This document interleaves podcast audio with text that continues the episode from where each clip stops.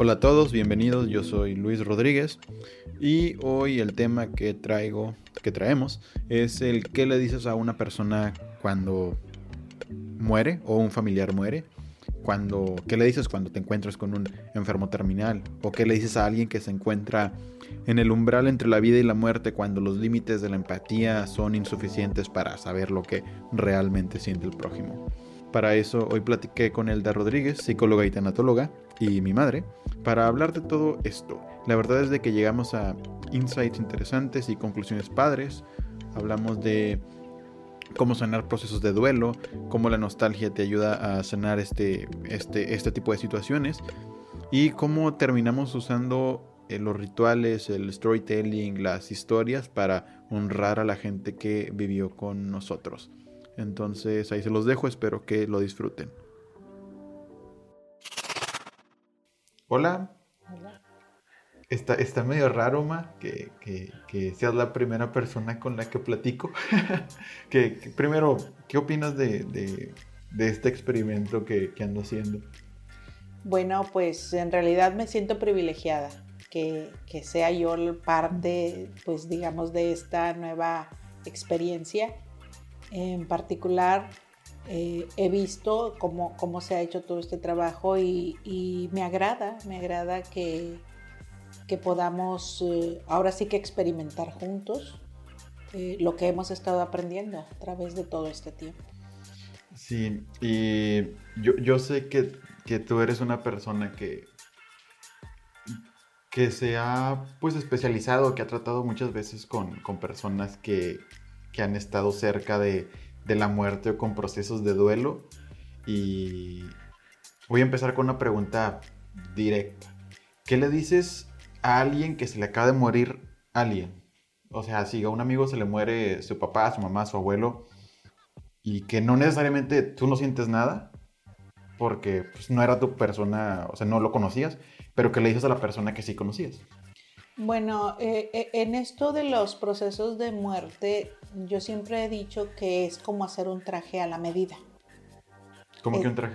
Un traje a la medida quiere decir que no todos son iguales.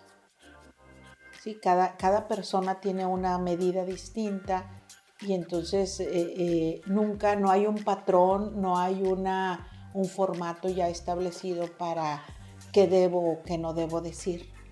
Eh, aquí cuentan mucho también las emociones, porque cuando, cuando fallece un ser querido de un amigo tuyo, pues también hay niveles de amistad. Entonces hay amigos con los cuales te sientes más apegado y no es que te duela el fallecimiento de su ser querido, lo que te duele es el dolor de tu amigo. Lo que te duele es el dolor de, tu, amigo, lo, que él está, lo que él está padeciendo, porque tú a quien amas es a tu amigo. Entonces, eh, eh, viéndolo de esa forma, el estar presente en el duelo, tú vas simplemente a hacer un acompañamiento. Eh, el, duelo es un dolor inevitable. la muerte, pues hay muy poco que decir de la muerte, porque la muerte es algo absoluto, determinado e irreversible. Entonces, pues no, no hay nada que decir acerca de la muerte, simplemente es el fin de, en este caso, de una vida. Entonces, ¿cómo, sabes qué decir? Porque supongo que hay extremos, porque me ha tocado ver en, funerales de que está el, tío totalmente devastado y llorando y, y, este, muy emocional, pero luego está a lo mejor el, otro tío, el primo o incluso hasta un familiar, el papá, que lo, que lo ves muy tranquilo y como que muy sereno. Y y por lo menos yo me pregunto de que dónde está esa, esa, ese, ese, apego, porque pues no, no, no, tiene que ver con el amor, ¿verdad? El hecho de que una persona llore más a alguien no tiene que ver con, y, alguien que no la llore tanto, no tiene que ver con, el amor, ¿o sí? Con el amor que le profesan a la persona que se acaba de morir. Bueno, entrar en los terrenos del amor, pues ya estamos hablando en, en algo ya más personalizado, porque eh, yo creo que, un hijo ama a sus padres, eh, pues porque simplemente son sus padres y, nada más, independientemente de lo que se haya hecho. Eh, eh, sin embargo, al momento de la partida tiene mucho que ver el apego que hubo entre unos hijos y otros. O sea, es decir, la, muerte no tiene muchas veces que ver con la consanguinidad, tiene más que ver con la afectividad. Pero entonces, ok, ya, me queda claro, pero entonces no tiene que ver esto del traje a la medida, el, que le voy a decir a una persona que, acaba de fallecer, un ser querido, no tiene nada que ver cuánto la, la quería la persona que murió. O sea, la, reacción de la persona, de, el pésame, vaya. Eh, el, pésame eh, es nada más acompañar el dolor del otro. Sí, o sea, si, tú eres una persona que no ha sufrido una pérdida, que no has tenido una pérdida cercana, que te haya dolido, que, que, hayas, que tú puedas decir, a mí me, esto me reventó el estómago, esto me partió el corazón. Si tú no has tenido esa experiencia, difícilmente vas a poder decirle a la otra persona, te acompaño en tus sentimientos, porque son unos sentimientos que simplemente tú no conoces. Entonces lo más honesto es ser honesto. Entonces, por ejemplo, cuando yo me he enfrentado en situaciones eh, semejantes, lo que yo hago es acercarme porque las personas no están inconscientes, las personas dolientes, por muy devastadas que estén, pues saben quién está presente y quién no. Y el duelo, pues dentro del duelo, dentro del, ritual del sepelio o del, o del velatorio, pues las personas son conscientes de quienes estuvieron acompañándoles. Entonces tú te acercas a dar un, un pésame y pues la verdad es que cualquiera de nosotros quisiera tener las palabras adecuadas, todos quisiéramos tener el... Porque es muy incómodo. Sí, es, muy incómodo. Sí, es muy incómodo. Entonces, lo más honesto es decirle, yo quisiera tener las palabras que pudieran llenar el que pudieran llenar este vacío que tú sientes. Pero la realidad es que no sé ni qué decirte. Entonces, cuando tú abres tu corazón de esa manera con, con, la, con el doliente, él lo entiende y lo recibe y dice, sí, porque solamente yo sé lo que estoy sintiendo. ¿Sí? Es muy difícil, o sea, e, eso o decirle, échale ganas, vas a salir adelante. O sea, ¿cómo? Si la persona está, está, está echándole todas las ganas, o sea, está, está de pie. Entonces, es, es, muy, es muy, muy difícil, es muy difícil, pero a la vez yo siempre lo he manejado como lo más honesto, lo que realmente estoy sintiendo si en este momento yo sé que a mí no me está doliendo la persona que falleció, pero me está doliendo la tristeza de mi amigo, yo, yo no quiero que mi amigo esté triste. Sin embargo, no puedo hacer nada por eso, porque él tiene que vivir el dolor de la pérdida. O sea, son cosas inevitables. Entonces aquí lo que interesa es el acompañamiento. No puedo hacer nada por ti, pero aquí estoy. ¿Qué necesitas? Que te traiga un vasito con agua, que, que te abrace, que simplemente esté sentado en silencio al lado tuyo. ¿Qué necesitas en este momento? Y eso es mucho consuelo para el doliente. Saber que alguien está ahí y que lo que se puede ofrecer, saber que hay alguien con quien se puede sostener. Entonces no hay, no hay un como un ABC de lo que tienes que decir, o sea, en mm. realidad no, no existe. No existe, no existe. O sea, aquí influyen muchas cosas porque también eh, eh, entra en la cuestión de los, de los manejos de las emociones. O sea, hay, hay personas... Ahí, ahí, te voy a interrumpir porque eso es lo que me refería con lo del amor. O sea, el manejo de las emociones es algo totalmente diferente porque em, una vez estuve en un funeral donde falleció la mamá y estaban los hijos, entonces había una hija que, estaba deshecha y estaba un hijo muy, muy, muy tranquilo. O sea, el dolor de la pérdida hacia la madre se puede decir que es la misma, pero ahí la emoción es, diferente. Entonces, ahí, ahí, ¿qué haces cuando alguien está totalmente roto? Porque con, alguien que está tranquilo, como que e, es, más como que esta parte de acompañamiento. Sí. Pero con, alguien que, está muy inestable emocionalmente, ahí qué es lo que haces? Ahí eh, lo, más, eh, pues lo más correcto desde mi punto de vista sería simplemente estar expectante de lo que vaya a suceder. Porque muchas veces las personas que están devastadas lo que necesitan es estar solas. O sea, tiene uno que estar expectante para que dentro de su devastación no cometa una locura. ¿Sí? Entonces, muchas veces no es necesario ir a, decirle estoy contigo o aquí estamos acompañándote. A veces simplemente llegar, sentarte y estar observando y estar a la expectativa de lo que pudiera suceder. ¿Sí? Porque en realidad no puedes hacer nada. Y, y, si esa es su manera de expresar el dolor, y si esa es su manera de, de procesar su duelo, pues entonces hay que darle la oportunidad de que así lo haga. O sea, eh, no hay nada mejor que darles esa libertad a los dolientes de poder expresar su dolor como ellos sepan hacerlo o como ellos deseen hacerlo, porque al final de cuentas esto se convierte en una catarsis. Y no se pueden quedar con eso. Lo que no debemos hacer es, es evitar. O sea, decirles no lloren es lo peor que le podemos decir a una persona que está en duelo. No podemos decirle no llores, no podemos decirle no grites, no podemos decirle no revientes. No, o sea, porque esa es su manera de expresar el, el dolor que está sintiendo. ¿Sí? Y, eso varía en todos los casos. O sea, tú lo acabas de decir, en el momento la persona que está tranquila no quiere decir que no esté sintiendo ese dolor. Simplemente lo está manejando de una manera diferente. La, la otra persona que está devastada, pues a lo mejor no, no ha podido eh, procesarlo todavía y tiene que, que arrojarlo o que expresarlo, pues según las herramientas que la misma persona tenga. Y ahí, por ejemplo, dónde está el límite, porque he escuchado de casos donde las personas están tan devastadas que hacen locuras o que se, ahogan en la bebida y, se la pasan tomando y como que es su forma de sobrellevarlo. Entiendo que ahí pues ya, ya hay un límite en el que en el que tú como conocido amigo familiar, es tu responsabilidad, pero, pero la persona, entre más cercano, creo que tiene su, como que una, una, un rango más de, de intervención. Ahí, ¿cómo interviene? Fíjate que, que, hay algo que se dice, lo que más resistes es lo que persiste. Entonces, cuando nosotros tratamos de, de consolar, en realidad no estamos ayudando.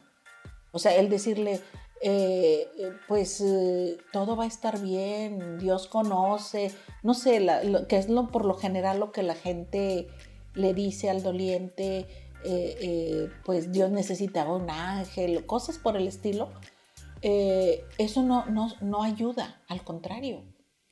Al contrario, ¿por qué? Porque empiezan esa, ese, ese, ese proceso del duelo.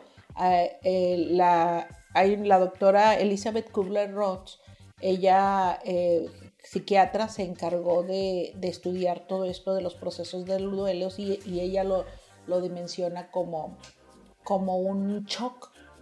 Y en el shock, en la parte inicial, pues el, el, el, doliente no puede, no puede concebir lo que está sucediendo en realidad y entra en ese proceso. Y ese proceso creemos que es un, un proceso eh, de inicio y término. Y hasta y hasta se dice que, es un dos años de duelo cuando, cuando se, se pierde a un ser querido.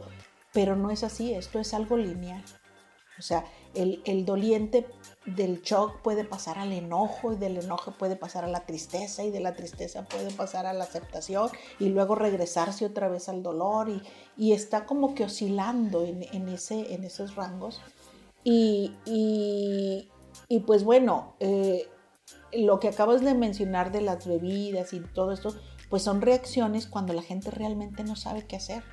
Y ahí es donde entran los acompañantes, o ahí es donde entramos nosotros. O sea, yo te estoy acompañando, pero es como si tú fueras en, un lago, en un lago con, mucha niebla, y yo voy acompañándote en una barca, pero tú vas remando. Yo nada más te voy, te voy alumbrando con una luz para que la niebla pues se disipe un poco y tú puedas seguir remando. Pero yo, tu acompañante, yo no puedo remar por ti, aunque quiera, porque es tu dolor, es tu pérdida y entonces tú tienes que estar consciente que nadie te va a ayudar en eso. Entonces, aquí estoy. Si yo te veo que tú estás cometiendo algo extremo, entonces la intervención entra de una manera diferente. O sea, buscar ayuda, eh, pues ayuda psicológica o, o buscar otro tipo de, apoyo para, para, este, para que este doliente pueda procesar el dolor. ¿sí? Pero no es, no es que nosotros carguemos, o sea, no podemos hacer nada. O sea, siendo realistas, así absolutamente realistas, ¿qué podría yo hacer para mitigar el dolor de otro? cualquiera que éste sea. O sea, ahorita estamos hablando en un dolor extremo que es la muerte. Pero si entramos a lo que es la tanatología, pues bueno, este, todos nosotros, tú y yo, constantemente estamos perdiendo algo. Todos. Desde el momento en que llegamos a este mundo empezamos a perder. Y, cosas muy simples, perder el, tiempo o perder este, eh, un curso o perder un amigo o perder tantas cosas, incluso la salud. En este momento, por ejemplo, yo estoy pasando por un por un proceso de pérdida de salud con uno de mis hermanos y es una pérdida que yo la estoy viviendo de una forma, pero sus hijos y su esposa lo están viviendo de una forma distinta.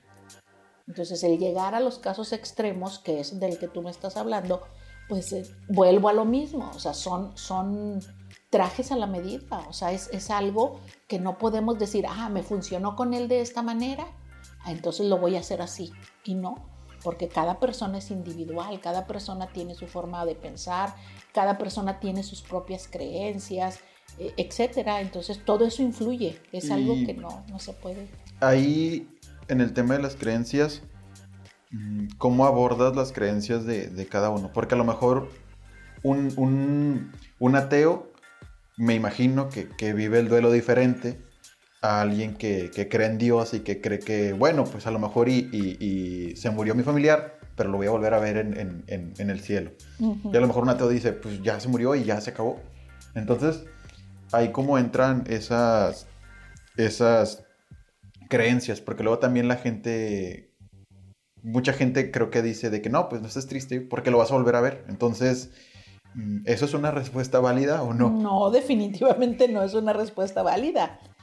O sea, yo no me atrevería a decir eh, qué va a suceder en el cielo. ¿Sí? O sea, yo tengo mi propia fe, mi propia convicción, pero cuando estás en la postura de apoyar a, una persona en duelo, o sea, no, no se trata de manipularlo, tu fe personal y tratar de inyectársela a ellos, porque ellos ya tienen su propia fe.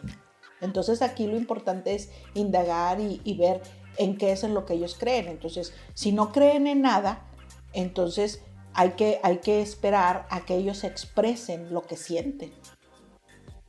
Porque llega un momento en el que, en, el que ellos, cuando, cuando no tienen esa esperanza de volverlos a ver de la que tú hablas en la eternidad, ellos simplemente se despiden.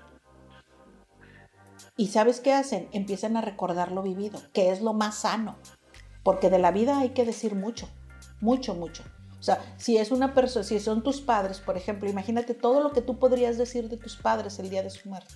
Entonces, de la vida sí hay que decir mucho. Entonces, las personas que dicen, bueno, pues es que este ya es el fin, ya no, ya no lo voy a volver a ver ni en la eternidad, porque pues yo no creo en Dios, yo no creo que existe el cielo, yo no creo que existe nada de eso. Entonces, ¿qué hacen? Se despiden. ¿Y cómo lo hacen? Pues recordando la vida, entonces, eh, pues lo que ellos tengan que decir, eh, ya sea en forma oral o, en sus pensamientos, en sus meditaciones, pero se despiden, se despiden de la persona en cuerpo y en alma, porque ellos pues, no creen, ¿sí? Y, es una forma, es una forma de aceptación. Los, que, los que tienen una fe, cualquiera que ésta sea, y que dicen, es que yo lo voy a ver en la eternidad, ellos se, se, se, se afianzan en esa fe y, confían en que lo van a volver a ver.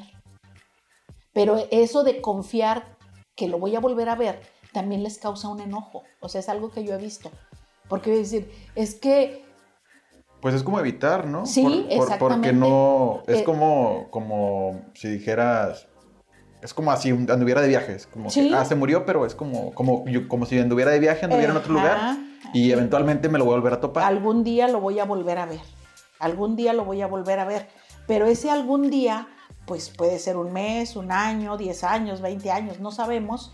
Y durante todo ese tiempo, eh, muchas veces no se da la aceptación de la pérdida. ¿Por qué? Porque vive la esperanza. Entonces no me quiero meter a, cuestiones religiosas porque tendríamos que hablar de otras cosas, pero a lo que yo me, en lo que me quiero enfocar es en el tiempo de, esa esperanza.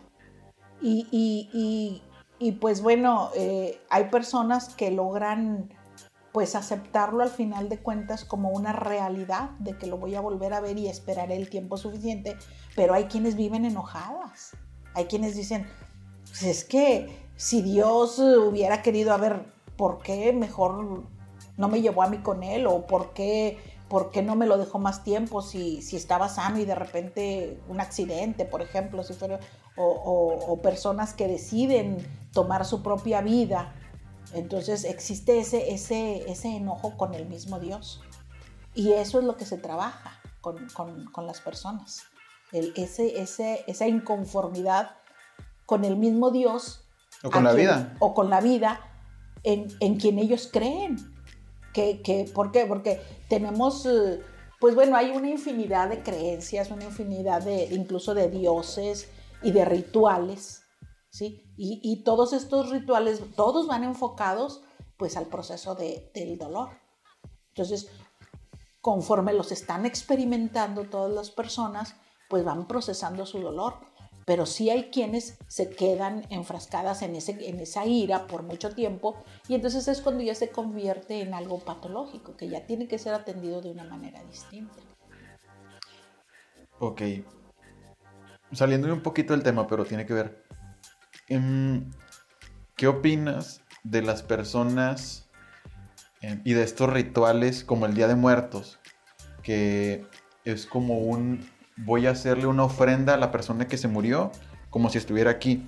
O las personas que, que, em, que, le rezan o que le piden a, gente que, que, murió, de que no, es que mi tío me cuida desde el cielo, entonces yo cuando rezo, cuando oro, le pido a, a Dios, a la Virgen y a mi tío. Eso, eso, es, eso es como, como sano, o sea, es una, es una creencia válida. Pues es que las creencias son, infinitas las creencias y son válidas. Porque si, si, si tú crees, o sea, yo lo he escuchado también mucho de que dicen, es que yo tengo un angelote en el cielo que me está cuidando, mi madre allá está cuidándome. Y, y pues bueno, siendo realistas, este, pues en realidad no sabemos si, pues imagínate toda la eternidad cuidando a alguien. O sea, como que, como que eh, viéndolo desde el punto de vista sin, pues, ¿cómo te diré? Eh, real, pues no lo sabemos, no lo sabemos. Y, pues bueno, eh, el hecho de que las personas digan, tengo un ángel en el cielo que me está cuidando, les, ayuda a ellos o les impulsa a esforzarse por lograr mejores cosas. Pero en realidad ahí, ahí hay una línea, pues que, tú dices, eh, eh, bueno, lo estás logrando porque te estás esforzando, porque estás... Pero en realidad el creer que alguien te está ayudando desde la eternidad te, te aumenta ese impulso. ¿sí? Pero hay, una, hay una línea divisoria, ¿no? Entre, entre la cuestión espiritual y la cuestión eh, humana. Sin embargo, lo que tú crees que hay en lo espiritual te impulsa para lograr lo material. o sea, pero no están como, como unidos necesariamente. Es como tu creencia y te sirve, pero no está como mezclado. O sea, no, no hay nada que, que, que lo junte realmente. Exacto, o sea, eh, porque el mundo espiritual es el mundo espiritual. Entonces, los seres humanos eh, tenemos muchos recursos para, para, entrar al mundo espiritual a través de las meditaciones, a través de las oraciones, de los rezos, etc. Y entonces eso va, va fortaleciendo tu espíritu, tu creencia, y, y, esa creencia te impulsa a salir adelante en la vida. ¿Por qué? Porque tienes una esperanza. ¿sí? Entonces, más o menos así es como, como funciona y entonces todas las creencias son buenas.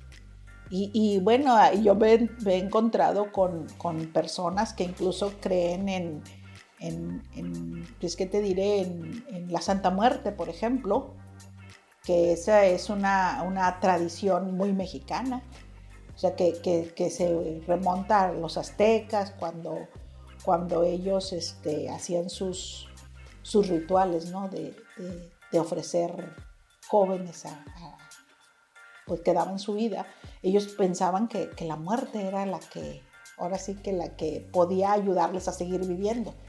Entonces, eh, pues todas esas cosas que se han traído hasta la actualidad eh, de alguna forma ayudan y lo que yo he visto en particular es el, el enojo, el enojo. O sea, esa es una característica bien, bien, bien, eh, digamos, común en cualquier creencia.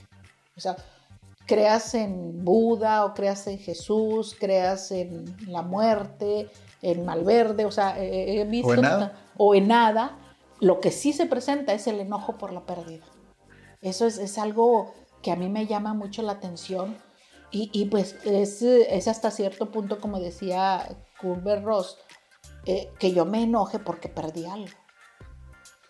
¿Sí? Ok, antes de pasar a lo, de, a, a lo del enojo, porque creo que está chido para cerrar, me voy a regresar.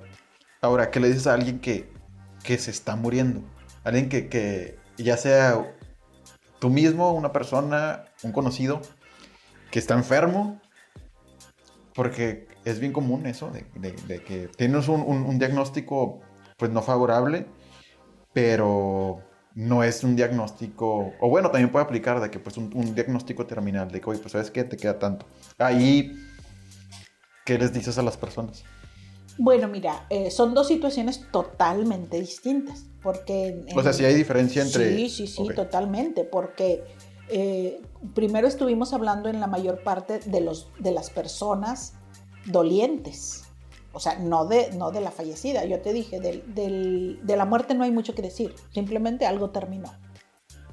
Estuvimos hablando todo este momento de, de las personas a las que les dolió la partida de un ser querido. Pero ahora me estás hablando de personas que están padeciendo una enfermedad. Y, y aquí es otro mundo porque estás hablando todavía de una persona viva. Y, y, y, pues este, las personas que entran en procesos eh, de enfermedad, eh, ellas mismas saben cómo va su enfermedad, o sea, ellas no necesitan que tú les vayas diciendo. Hay, hay algo que se le conoce como el síndrome del silencio. El síndrome del silencio es cuando, cuando el doctor les da el pronóstico a los familiares y luego los familiares no le quieran decir al paciente porque se les va a deprimir. Y le empiezan a ocultar información al paciente. Eh, sin embargo, el paciente está sintiendo lo que el doctor pronosticó, ¿sí me explico? Y entonces el paciente empieza a observar la conducta de los familiares y se da cuenta que hay algo que le están ocultando. Y entonces lo que hace el paciente, fíjate bien, aquí, aquí sucede algo bien, bien interesante. Lo que hace el paciente es decir, no, no voy a hablar con ellos de lo que siento porque los veo muy tensos. Mejor no les digo cómo me siento. Y los pacientes y los familiares por su lado están pensando, no le voy a decir lo que me dijo el doctor porque él se me va a deprimir. Y entonces se hace una barrera muy grande de incomunicación entre ambos que no facilitan el proceso de, de terminar la vida, el proceso de la muerte.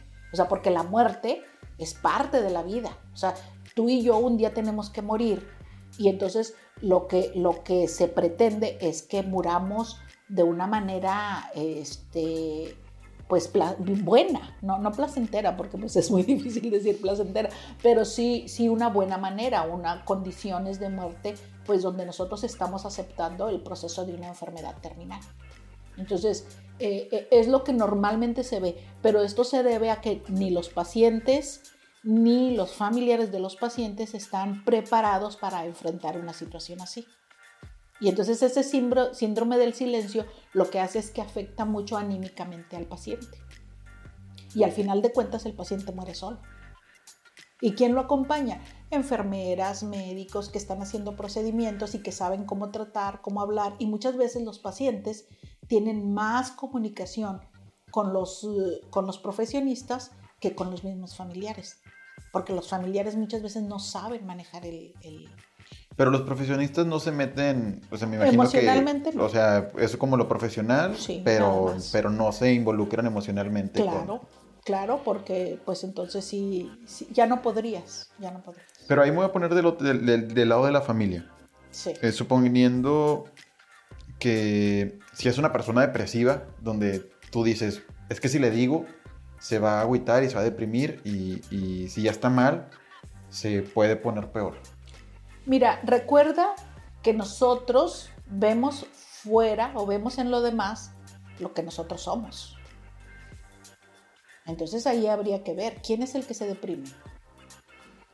O sea, yo, yo, yo lo pregunto porque he sabido de, de personas que están enfermas, les dan un diagnóstico, pero luego como que ellas mismas se sugestionan y no sé, suponiendo que les dicen de que, oye, estás enfermo de tal cosa, te puedes recuperar, puede salir mal, pero el, diagnóstico es este. No sé, 10 meses y, te van a operar. Pero, pero el, mismo paciente empieza de que no, es que ya me voy a morir y no, no debía haber hecho esto o, no debí, debí haber cuidado más mi salud. Entonces como que empieza a pensar, a pensar, a pensar, a pensar y se deprime y luego termina pasando lo, lo, negativo, porque si hay, si hay, si hay casos así. Sí, sí, sí, definitivamente. Y aquí es donde intervienen mucho las creencias, la fe. Sí, o sea, eh, eh, el, el, médico no oculta, el médico dice las cosas al, al, paciente, eh, le dice, pues estamos haciendo esto, este, tu problema ha tenido un avance de tanto o un retroceso, según sea el caso, pero no oculta. El, médico, una de sus responsabilidades es, mantener al tanto también al paciente. Entonces, lo que le dice a los familiares, el paciente ya lo sabe. Si estamos haciendo esto, estamos haciendo aquello, vamos a hacer este procedimiento. Es uno de los derechos del paciente, saber qué es lo que le están haciendo. Y, una de las responsabilidades del médico, pues es, es, también explicarle qué es lo que le va a hacer. O sea, no nada más llegar y hacer procedimientos porque se tienen que hacer, o sea, se les debe explicar.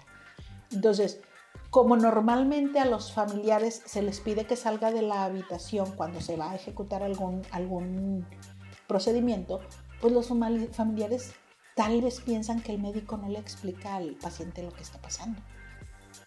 Entonces, cuando eh, otro de los, de los derechos de los familiares, pues es saber, o sea, el médico tiene que salir a enterar a los familiares de lo, de lo que está sucediendo y, los familiares muchas veces no saben cómo enfrentar.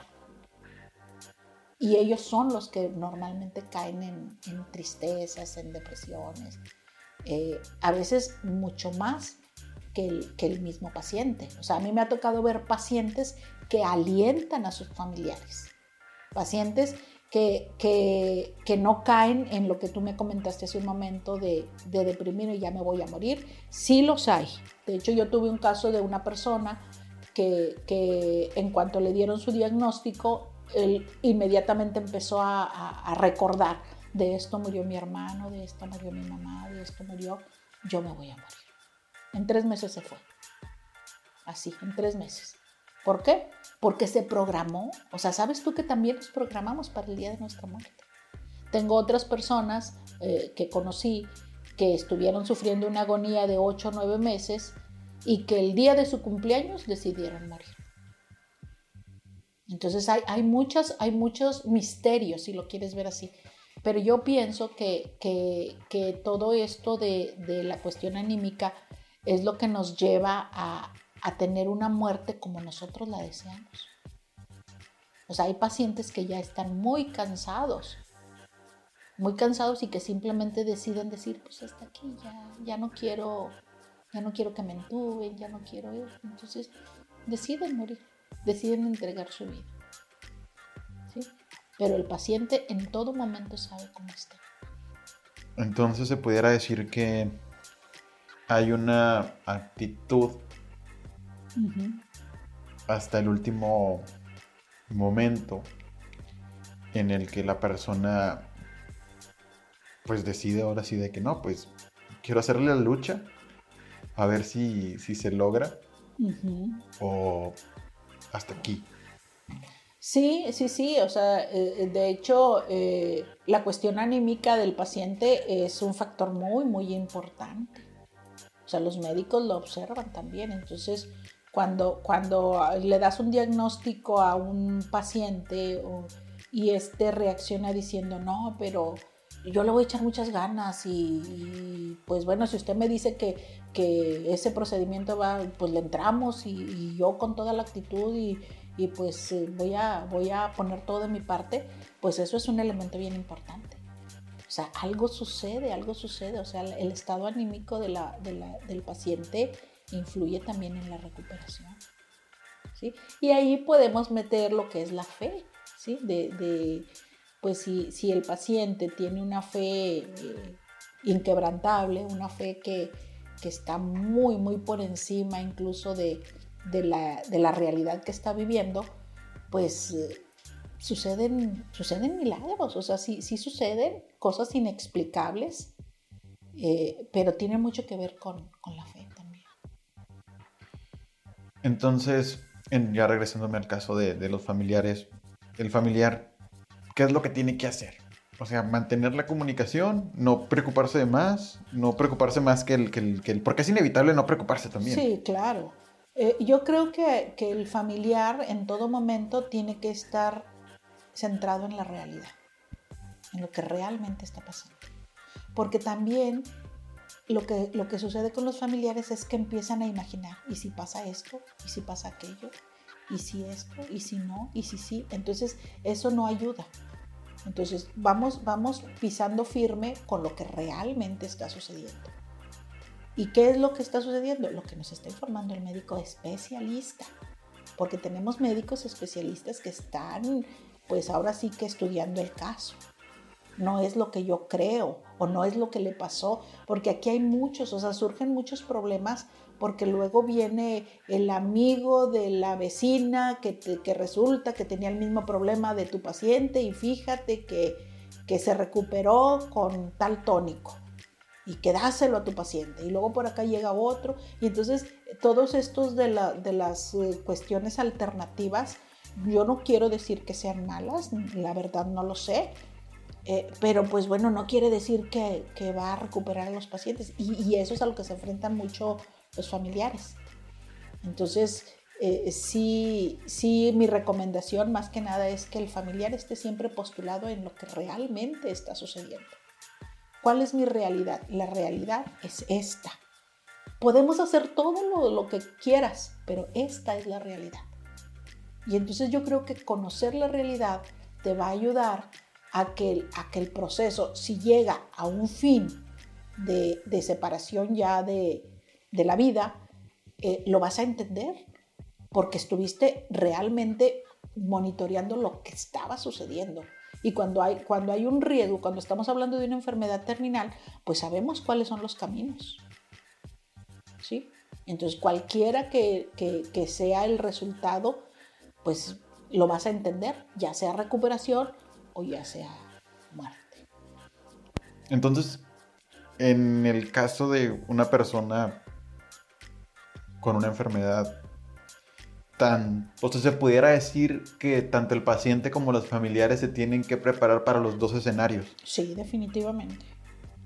Que sería lo más, eh, eh, lo eh, más sano, ¿no? Volvemos a lo mismo, es lo real. Sí, porque también si o sea, porque pudieras caer en lo negacionista y decir de que no, vas a estar bien y, te vas a recuperar y, tú nada más pídele a Dios y, vas a ver que con los medicamentos todo, se, todo se mejora. O te puedes ir al otro extremo de, eh, no, te vas a morir y hasta aquí quedó. Exactamente. ¿Y, qué pasa? ¿Qué pasa si, si pones toda tu fe en Dios y, y Dios simplemente decide no? Este es el fin.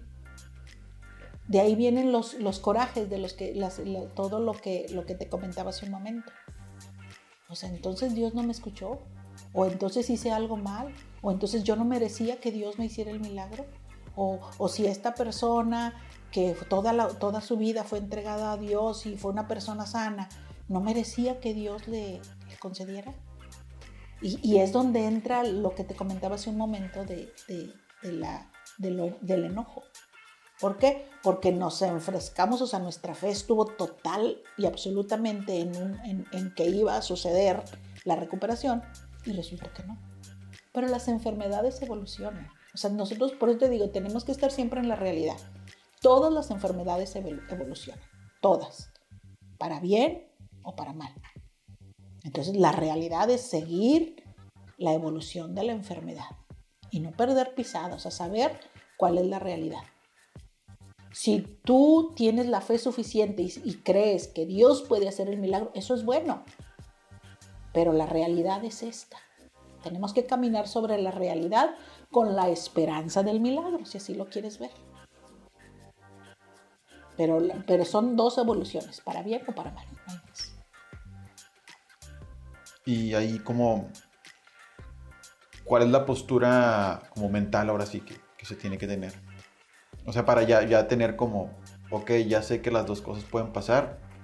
Entonces, ¿cómo le hago como para mantenerme tranquilo? Porque luego también, pues, mm, mm, a mí no me ha tocado, pero, pero sé que sé que tener a un, a un paciente enfermo, tener una enfermedad, o sea, sí es muy, es muy desgastante. Sí. Porque, como dices, de repente evoluciona para bien, de repente evoluciona para mal. Y aunque tú te intentes mantener... Ecuánime. Ecuánime o en medio, pues también siempre... Supongo que todos apostamos más a la vida que, que, sí, que a la muerte. De hecho, los médicos, los médicos todo el tiempo le van a estar apostando más a la vida. Para eso se prepararon. ¿Sí? Entonces, un médico va, va, va, a luchar hasta lo último que sea necesario por, por conservar la vida. ¿sí? Y nosotros, eh, como, como familiares, si así lo quieres ver, de, de, a una persona, pues obviamente también queremos la vida. ¿sí? O sea, nadie dice, no, bueno, pues que ya, ya se muera, pues ya, ¿para qué lo queremos así? Pues nadie dice eso. Al contrario, o sea, todos, pues aunque sea con con, pues no sé, con una extremidad menos o aunque sea con una enfermedad que estemos atendiéndolo todos los días, como sea, pero lo queremos tener aquí. Entonces, sí es muy difícil. Es muy desgastante cuando los pacientes tienen mucho tiempo en el hospital, porque recuerda que dentro de, de, de todo el proceso, pues también hay que estar al pendiente desde el hospital y muchas personas dejan de hacer sus, sus actividades personales por estar cuidando al paciente. Y el desgaste del cuidador también es muy importante. Entonces, eh, no es bueno que, que, sea uno solo. O sea, aquí hay que, ahora sí que hay que hacer roles para que todos también tengan ese descanso. Todos necesitan tener sus horas de sueño, estar realmente bien. Eh, normalmente vemos que cuando eh, es el esposo o es el hijo, la, la, madre o esposa no se quieren despegar por nada del mundo. Y es entendible, es entendible. Sin embargo, cuando ya estamos hablando de un internamiento mayor a 15 días, pues es muy desgastante.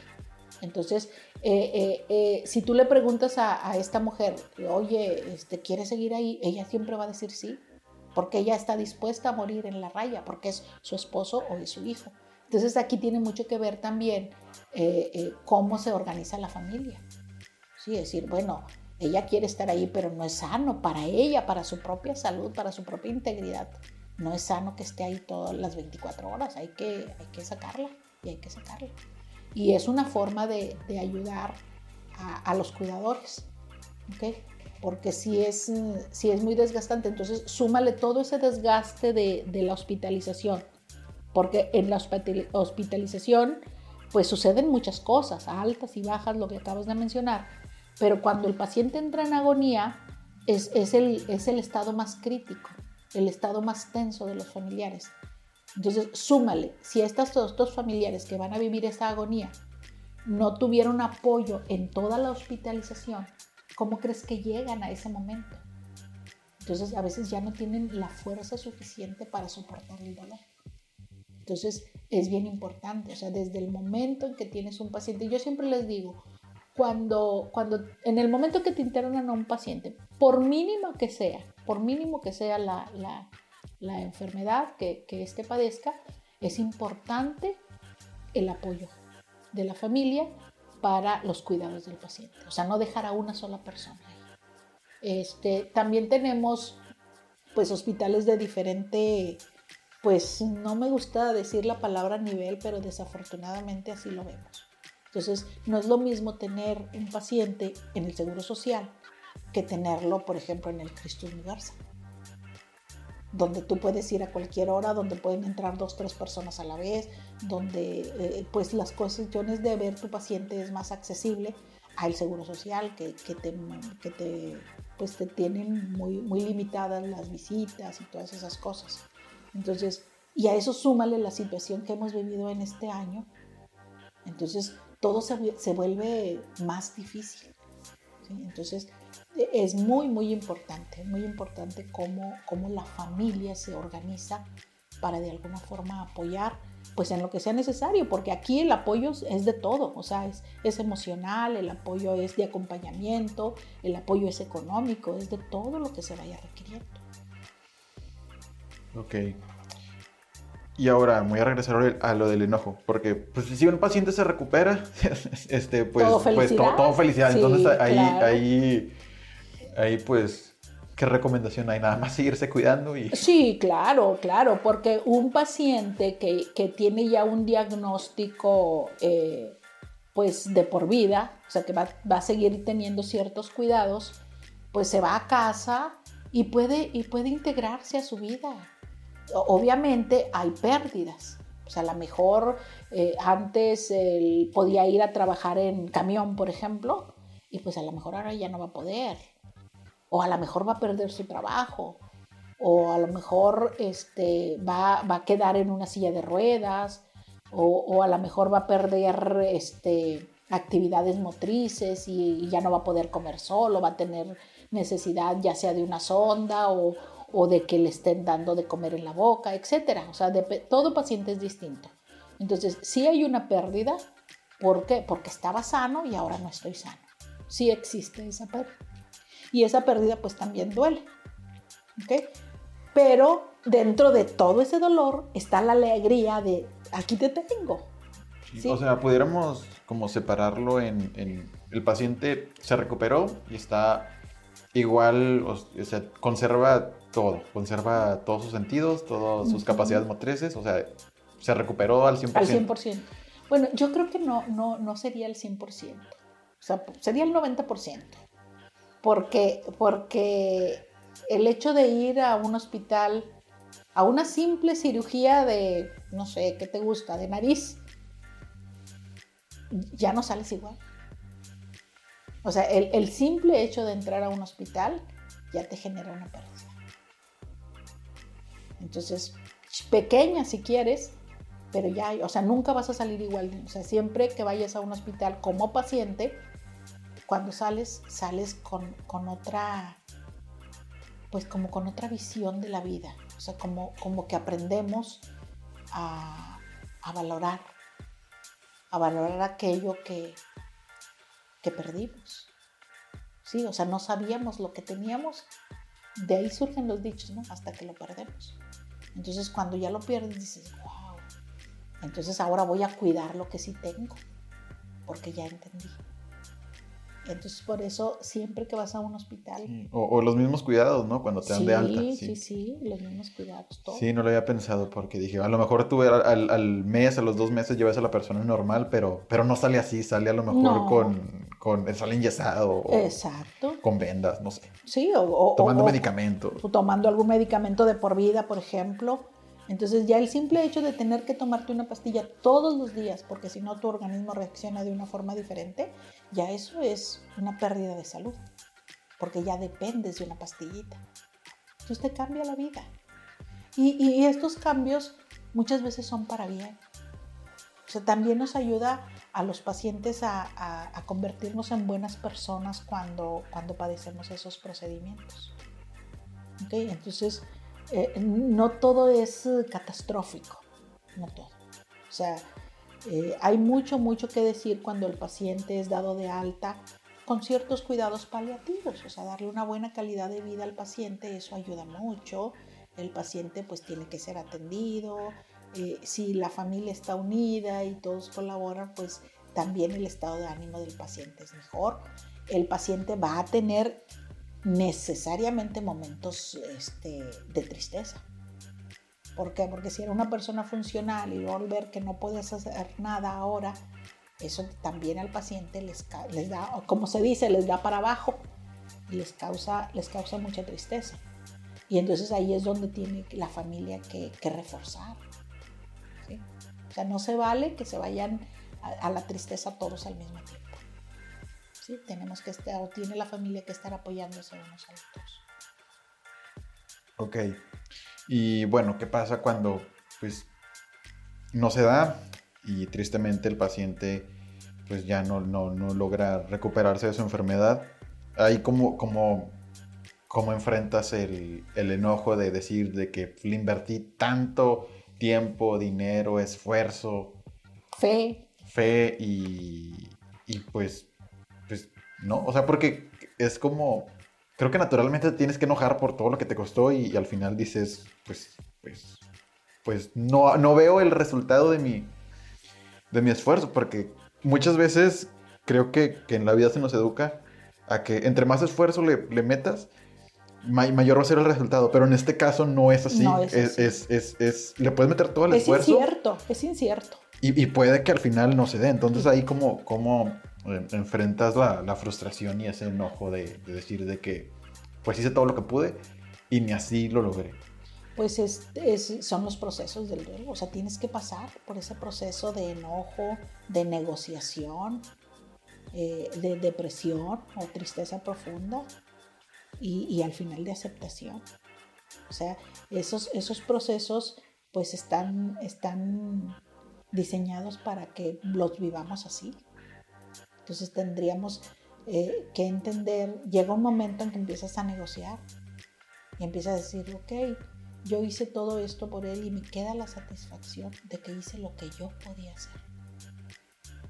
Me hubiera gustado haber hecho más, me hubiera gustado eh, poder tener más para darle o para ayudarlo para que se recuperara, pero yo nada más di lo que yo podía hacer, ya sea emocional o sea económico, como haya sido. Entonces ya cuando empiezas a entender eso, pero eso, eso, eso va pasando, lo vas, lo vas entendiendo conforme va pasando la recuperación del duelo y, y, empiezas a negociar y dices, pues sí, pero me queda esa satisfacción de haber hecho esto. Y, y me quedo con lo mejor de él me quedo con su sonrisa, me quedo este, con sus pláticas, me quedo con sus aventuras y entonces todo eso fortalece y entonces empiezas como que a hacer un equilibrio dentro de tu, de tu ser. Decir, bueno, ya no estás físicamente, pero estás en mis pensamientos, estás en mis recuerdos, estás incluso aquí en la casa en lo que yo veo, en tus pertenencias, me acuerdo que tú usabas esto. Entonces, todo eso es parte de, es terapéutico y ayuda. Y después de esa negociación, pues bueno, también ya viene la aceptación. O sea, ya sé que no estás aquí, ya sé que, que no te voy a volver a ver, porque pues físicamente ya no, ya no vas a estar. Sin embargo, yo sé que a ti te gustaba que en Navidad hiciéramos una cena familiar. Y entonces en honor a ti, yo voy a seguir haciendo esa cena familiar. Yo voy a honrar tu memoria haciendo las cosas que a ti te faltaron hacer. Que tú querías conocer el Distrito Federal y nunca tuviste la oportunidad de ir. ¿Sabes qué? Yo voy a ir y cuando esté allá me voy a acordar de ti. Que tú hubieses querido. Entonces es una manera de honrar la memoria de los que se fueron primero que nosotros y es muy satisfactorio, o sea, es muy, satisfactorio para las personas que están recuperándose, ¿sí? De ese, a eso es a lo que llamamos nosotros honrar la memoria de los que se fueron. En cuanto a los rituales, también mencionaste sobre lo del 2 de noviembre y todos esos rituales que creemos que el, o son como tradiciones, ¿no? Son tradiciones. O sea, que, no tiene que ser a lo mejor y, el Día de Muertos o le rezo a mi, a mi tío que, está en el cielo, sino como... Son como tradiciones, este, que a lo mejor y, no sé, por ejemplo, yo me acuerdo que a mí no me gustaban los cadetes de Linares, pero me acuerdo que a mi abuelo le gustan, o bueno, le gustaban, y luego después de que, de que falleció, yo los empecé a escuchar y ahora ya me gustan. Entonces como que me acuerdo de que, ah, es la música que escuchaba mi, mi abuelo. Pero en ningún momento yo estoy pensando en, en, en, lo hago por mi abuelo, sino como que fue algo que, que... Que surgió. Que surgió y que incorporé. Y pues a lo mejor así puede ser con, con alguna pintura que tengas de recuerdo o una manera de, vestirte, de que, ah, este es la, así se vestía mi, O así se para, exacto, sí, así se paraba, así, sí. De hecho, eh, eh, eso es parte también, porque eh, increíblemente todos estamos ahora sí que vinculados familiarmente por, por la cuestión genética. Entonces hay muchos rasgos, tanto de personalidad como, como rasgos físicos, que constantemente nos están eh, recordando eh, un, ser que, que, ya partió cuando es miembro de nuestra familia.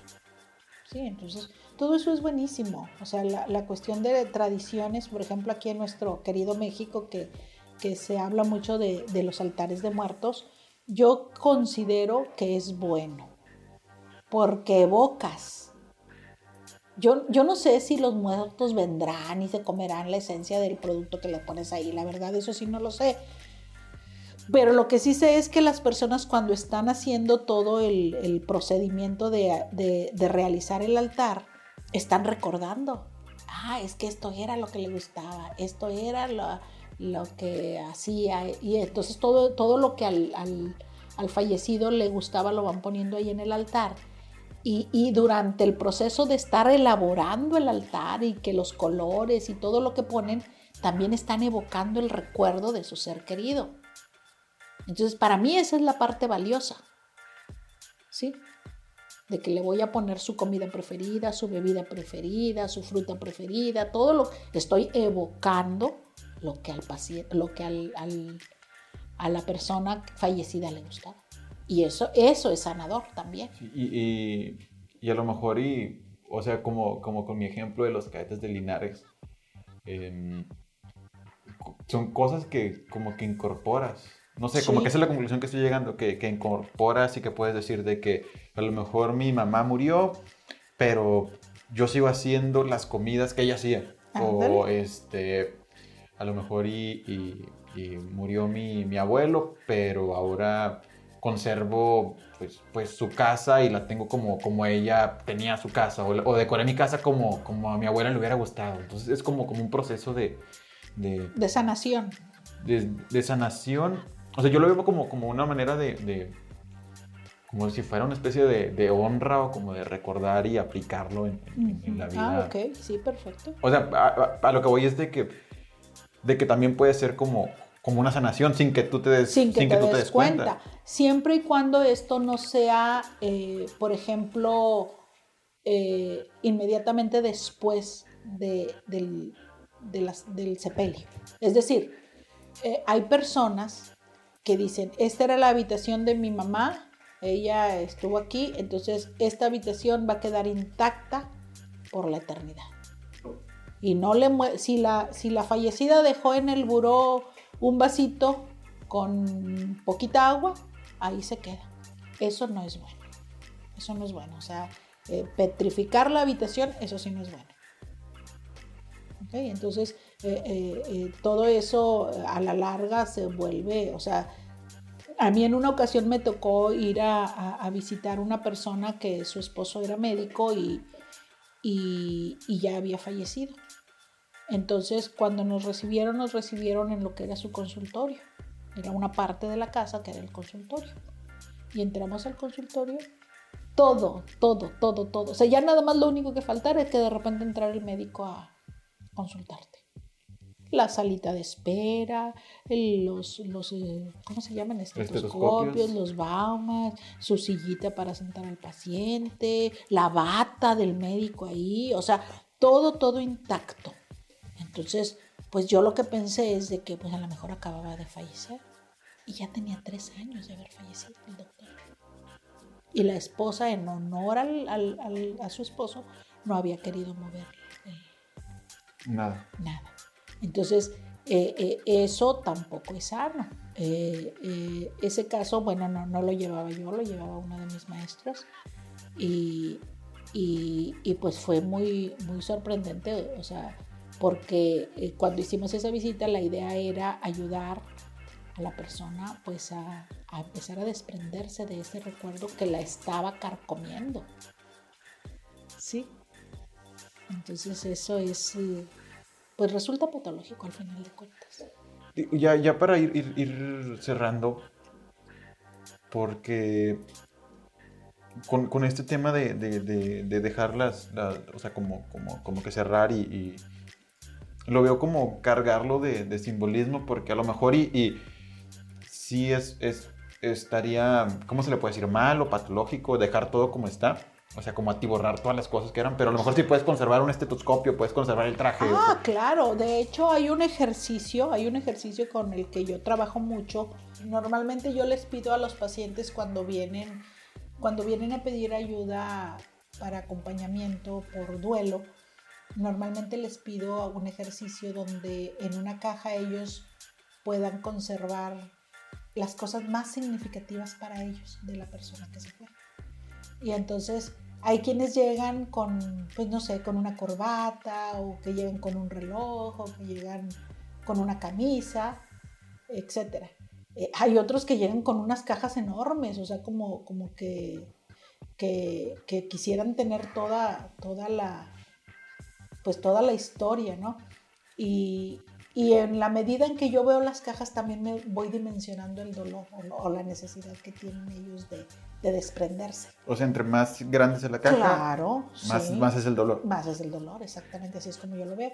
Lo que siempre, inevitablemente les pido son fotografías. Necesito que me traigas fotografías donde estabas tú con la persona que, que se fue. Todas las que encuentres, todas las que tengas por ahí en tu casa. Eh, el simple hecho de andarlas buscando para ellos también ya es terapéutico. ¿Y, en qué consiste el ejercicio? Bueno, conforme vamos avanzando, vamos sacando prendas de, esa cajita. Y entonces eh, hacemos una historia de vida con las, con las fotografías. Cada fotografía es una historia diferente. Y entonces yo trato de canalizar lo bueno y lo malo. A ver, ¿qué, fue lo más bueno que sucedió en este, en este acontecimiento? Y ellos empiezan a recordar. Ah, esa fotografía nos la tomamos cuando estábamos haciendo esto, esto, y empiezan a contar su historia. Y, normalmente es increíble, las fotografías difícilmente te, te, causan una historia negativa.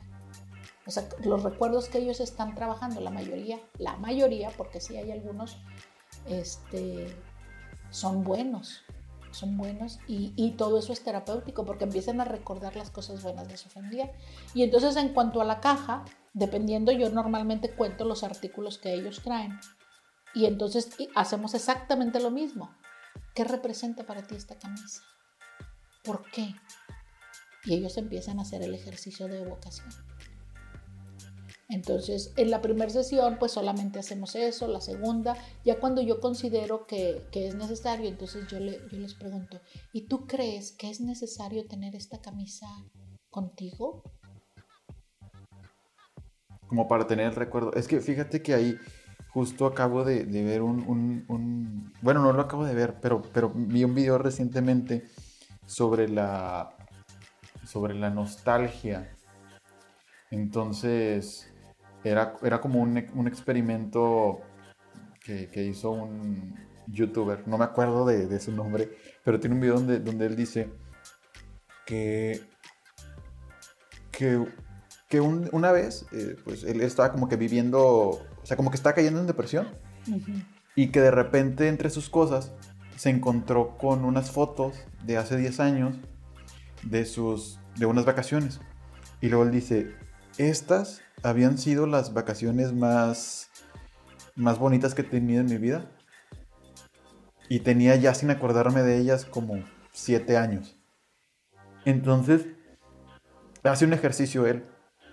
Y él no lo hace así con alguien que murió, él lo hace con su propia vida.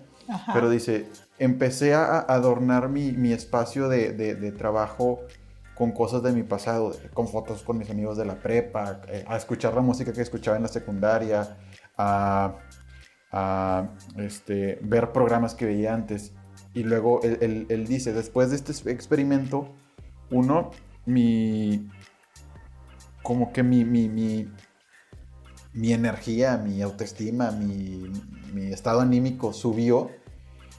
Y luego dice, y pasa algo bien extraño, que me pongo a ver este, las fotos de mis amigos de la prepa y siento como si ahorita pudiera ir a, su casa a, visitarlos cuando, cuando sé que ya cada quien pues vive en, otros lados o sé que, no es así. Pero dice, yo, yo siento como si ahorita pudiera ir a, verlos. Y luego ya lo aterriza con, estudios de la, de la, de la nostalgia en, el que empieza a, explicar por qué sucede, sucede eso. Y, desde su punto de, vista y a lo que concluye es de que es muy, muy terapéutico tener como, como estos elementos que te recuerdan o que te evocan situaciones o momentos de tu vida.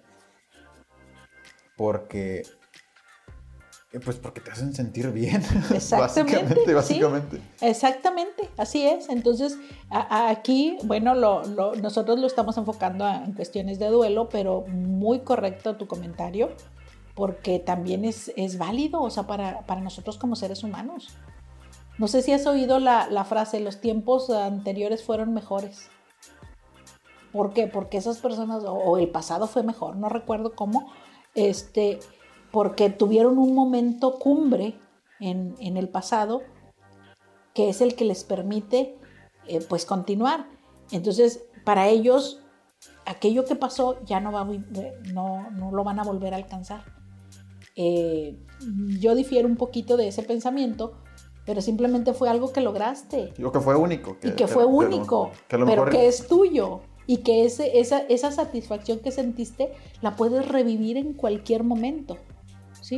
Y, ese, y esa satisfacción te va a inspirar, es increíble, o sea, suceden cosas tremendas con, nuestro estado anímico cuando, cuando traemos una inspiración.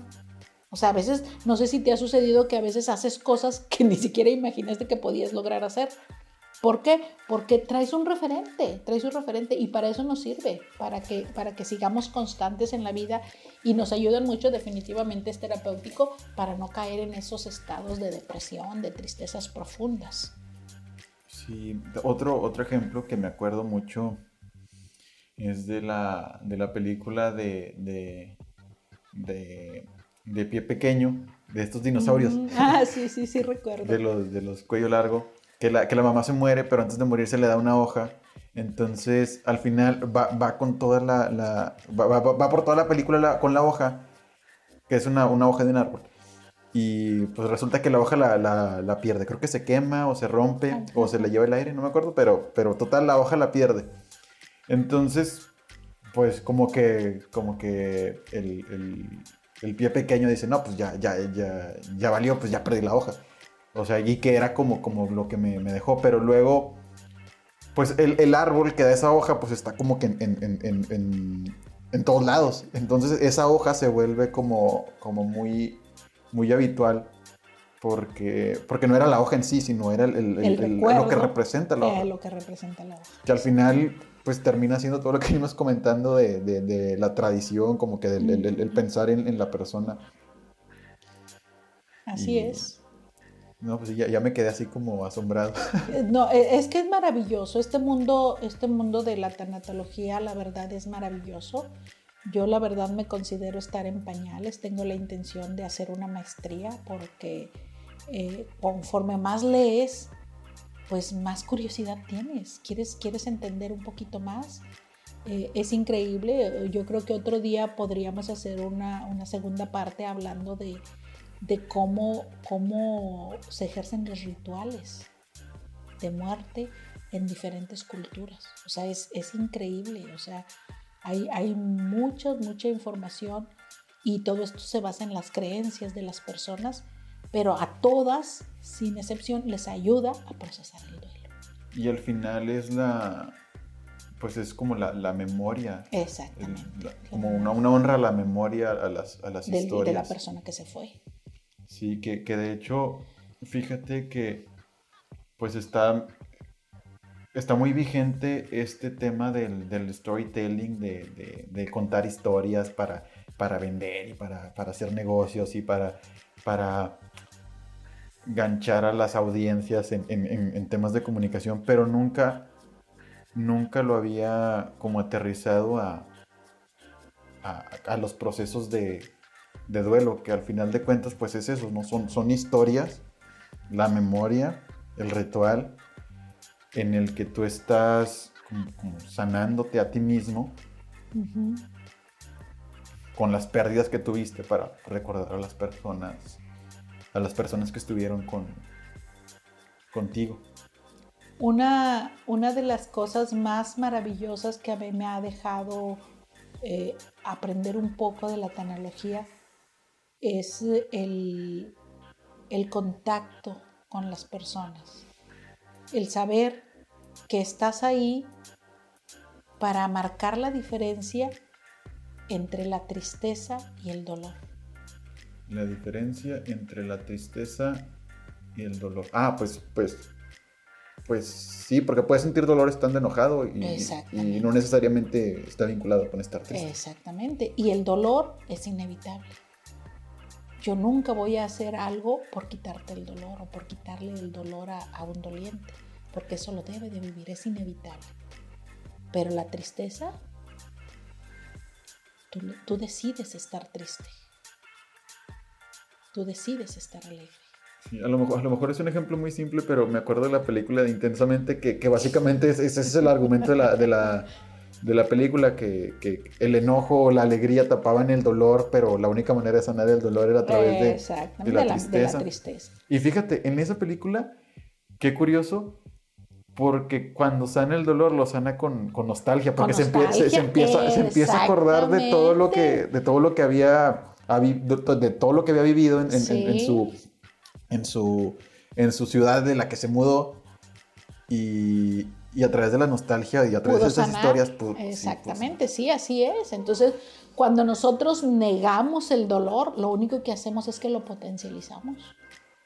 Y, no queremos enfrentar el dolor porque es muy feo. O sea, eh, eh, el dolor máximo pues es la pérdida de un ser querido. Pero hay muchos dolores y, lo, lo, normal es sacarle la vuelta al dolor. ¿Por qué? Porque no quiero sentir. Sin saber qué sentir es lo que te va a ayudar a, a ser mejor, a sanar mejor, a proyectarte mejor. Es como cruzar al vacío confiado en que no vas a morir.